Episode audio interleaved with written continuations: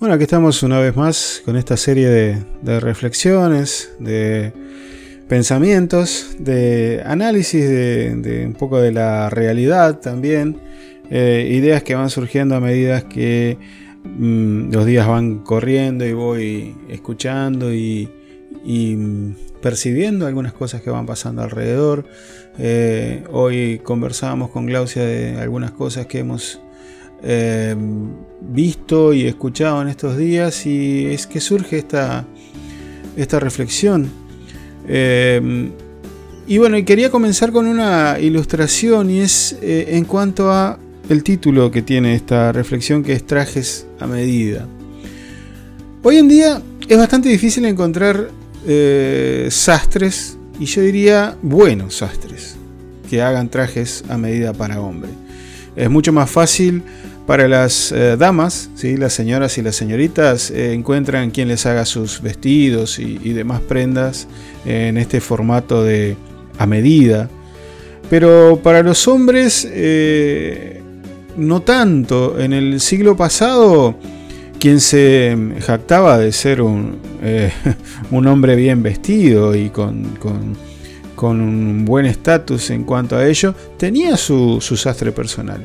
Este hombre, este profesional, ya tenía sus medidas bien registradas, sabía los gustos del, cliente, entonces le podía confeccionar cualquier tipo de vestimenta que, necesitara, simplemente ajustando un poquito más eh, por si el, hombre estaba un poquito más gordito o un poco más veterano, pero él sabía que era lo que tenía que hacer. Hoy es todo mucho más genérico. Hoy se va a una tienda por departamentos y se compra lo que nos gusta. Vamos a un shopping. ya pronto vamos a tener aquí en Encarnación 1 donde vamos a poder hacer eso. Si no, vamos a Asunción o cualquier otra ciudad grande.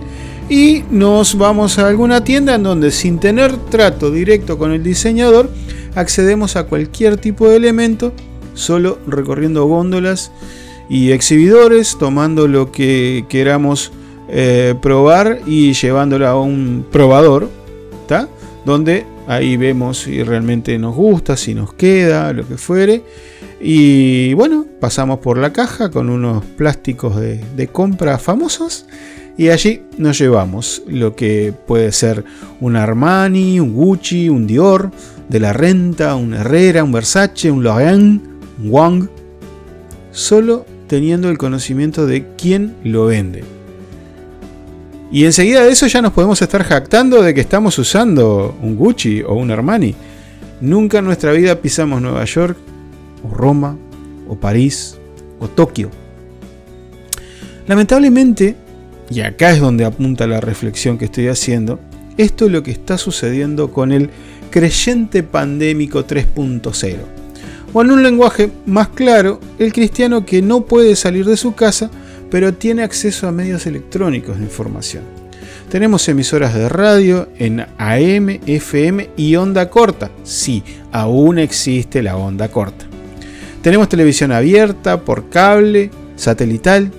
Tenemos internet con todas sus ramas facilitadoras de transmisión. Tenemos redes sociales. Todas esas son tiendas por departamento para acceder a nuestros trajes a medida. En realidad, a mi medida. El sastre no te miente. Si vos tenés 54 de cintura, jamás te va a dar un pantalón 48. Ahora en la tienda vos te podés comprar el 48 y luego hacerte contorsionista para que te entre. Y si no, pregúntenle a las chicas que se compran talles más chicos. Eh, la modista, por ejemplo, a las chicas le va a sugerir que ese color o estampado le va a hacer ver gorda o flaca o alta o baja. O sea, le va a dar ideas para mejorar su estatus. Ahora, cuando uno compra en la tienda, es elección propia verse de cualquier manera. Y eso está bien. Cada quien tiene el derecho y la posibilidad de hacer lo que quiera en cuanto a ropa. ¿Sí? Pero en cuanto a espiritualidad, en cuanto a un buen pastoreo sabio, fiel y consecuente con la palabra de Dios, es tenebroso escuchar cada día más creyentes decir que le pastorea el apóstol fulano por YouTube, o el profeta mengano por enlace, o el pastor sutano por la 89.7 de FM. Ahora yo me pregunto, cuando tienen hambre, ¿ponen el canal Gourmet? ¿O entran a YouTube y ven videos de Lele Cristóbal, o de Gordon Ramsay, o ya de Laurentis? Entonces vamos a definir el concepto de pastoreo. El diccionario dice literalmente, llevar el ganado al campo y cuidar de él mientras pase. Y del término pastor dice, persona que tiene por oficio guardar, guiar y apacentar el ganado. Eso dice el diccionario. Ahora vamos a la Biblia, ¿sí? Vamos a buscar qué es lo que dice acerca de pastorear y vamos a encontrar lo siguiente. A los pastores les dice, Pastoread el rebaño de Dios entre vosotros, velando por él, no por obligación, sino voluntariamente, como quiere Dios. No por la avaricia del dinero, sino con sincero deseo. Esto dice 1 de Pedro 5.2. ¿Qué le dice a los creyentes? Lo siguiente. Obedeced a vuestros pastores y sujetaos a ellos, porque ellos velan por vuestras almas, como quienes han de dar cuenta Permitidles que lo hagan con alegría y no quejándose, porque eso no sería provechoso para vosotros. Eso es Hebreos 13, 17. Entonces, a diferencia de quienes transmiten sus mensajes por los medios electrónicos, el pastor es alguien con quien necesariamente se tiene que tener una relación personal. Así como el sastre sabía nuestras medidas y nuestros gustos, Así como podía aconsejarnos, ayudarnos, llevarnos a un nivel superior de estilo, así el pastor nos conoce. Él sabe de nuestras luchas, nuestras debilidades, nuestros talentos, nuestras victorias, y nos lleva a lograr niveles superiores de madurez espiritual, siendo que él mismo está guiado por el Señor. Y nosotros vamos obedeciendo, si no, no hay forma de conseguir madurez. ¿Qué pasa con los pastores electrónicos? A ver, yo no estoy hablando en contra de estas cosas, no estoy hablando en contra de los mensajes grabados o emitidos en vivo por los diferentes medios electrónicos. Hoy son sumamente necesarios, ya que al estar en esta cuarentena es la forma en cual la, la, congregación recibe la palabra de Dios en forma directa. Nosotros mismos lo estamos haciendo en nuestra iglesia.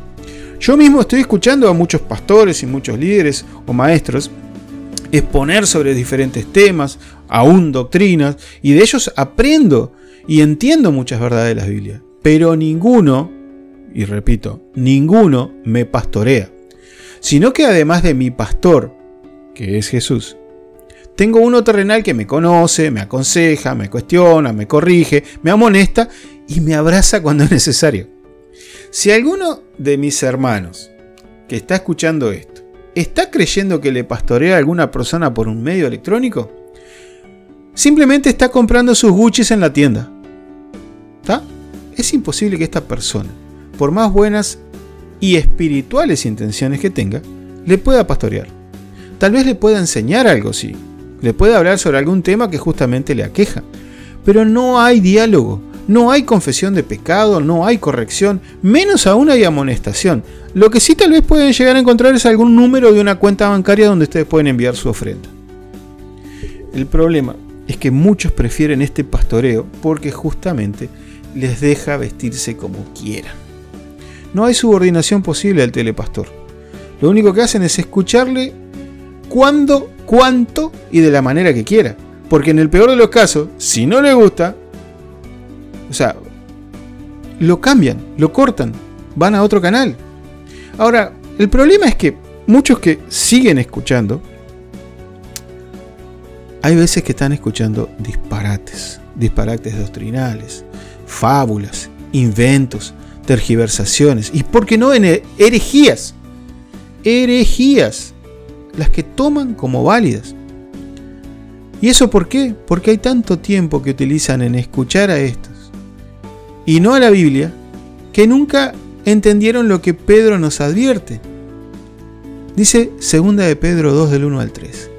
Pero hubo también profetas falsos en el pueblo, como habrá entre vosotros falsos doctores, que introducirán encubiertamente herejías de perdición y negarán al Señor que los rescató, atrayendo sobre sí mismo perdición acelerada y muchos seguirán sus disoluciones por los cuales el camino de la verdad será blasfemado, y por avaricia harán mercadería de vosotros con palabras fingidas.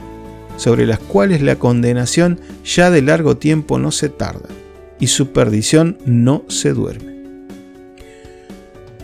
Sin embargo, hermanos, tenemos pastores que dedican la mayor parte de su tiempo a buscar la voluntad de Dios para su pueblo. Hacen esfuerzos y sacrificios que la mayor parte de las veces ni siquiera sabemos. Pasan frío, hambre, cansancio en salas de esperas de hospitales y de salas mortuorias. Pero porque un día nos reconvinieron por un pecado que había en nosotros, consideramos que ya no tienen el carácter y la autoridad para continuar siendo nuestros pastores. Por eso preferimos el de la tele o el del video, ¿no? Porque como dije, cuando se pone denso, cambiamos el canal o vamos a otra página. Que Dios bendiga, sostenga y abrace fuertemente a cada pastor que vela por su congregación. Damos gracias a Dios por pastores como don Esteban Clecos, mi pastor, y por tantos otros que ustedes ya mismo sé que están teniendo en su mente y en su corazón, están recordándoles, están pensando en ellos. No dejemos de interceder por ellos. No dejemos de alentarlos, de obedecerles y de ponernos a sus órdenes para servir a quien de sí mismo dijo, yo soy el buen pastor. El buen pastor da su vida por las ovejas. Hermanos, les agradezco por este tiempo. Espero que estas palabras eh, les hagan meditar y, reconvenir alguna conducta si es que las hubiere, pero por sobre todas las cosas, que tengamos en alto a quienes nos guían y nos dirigen y les sostengamos en oración y en todo lo que esté en nuestra mano hacer. El Señor les bendiga y les guarde.